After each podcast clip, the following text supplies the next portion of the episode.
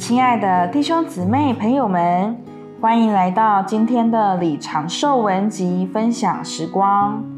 今天要和你分享，借着长大以至于早早成熟，催促主的回来。弟兄姊妹、朋友们，我们认识关于主回来的道理，并不会催促他的来临。主的来临需要我们长大并成熟。只要我们在属灵上仍不成熟，就会耽延主的来临。不按时成熟的作物，耽延农夫的收割；但是早早成熟的作物，会催促收割。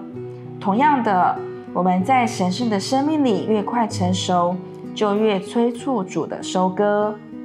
我们都需要借着吃耶稣而长大。我们越吃它并长大，就越催促他的回来。如果我们只会宣告“主耶稣啊，愿你快来”，这是不够的。我们这样宣告时，主耶稣也许会回应：“吃吧，长吧，快快成熟。只要你不成熟，我就无法回来。”正如农夫在作物成熟以前是无法收割的。照样，主耶稣在他有相当数量的信徒成熟以前，也不会回来。因此，我们需要继续的从耶稣得着喂养。而真正的教会生活，乃是为着催促主回来的生活。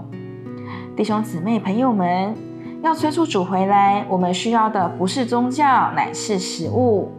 基督教是宗教，但耶稣是真食物。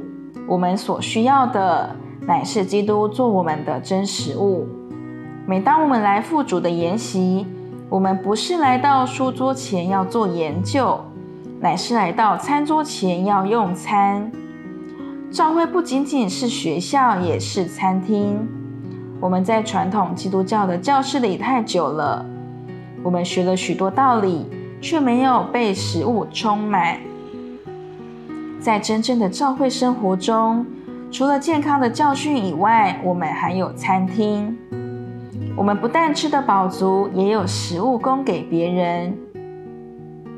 我们可以参加一场聚会，领受一餐，离开时带着的还够吃三餐。这就是教会生活，是为着催促主回来的生活。在教会中，我们一直吃并一直长。好，早早成熟，将主带回来。我们不是空空的等候他回来，反之，我们渴望吃，并且更快速的长大，使主耶稣能够快快回来。弟兄姊妹、朋友们，今天我们的责任就是长大，达到成熟，使主快快回来。今天的分享时光就到这里。如果你也喜欢今天的信息，也欢迎按赞，并且分享出去哦。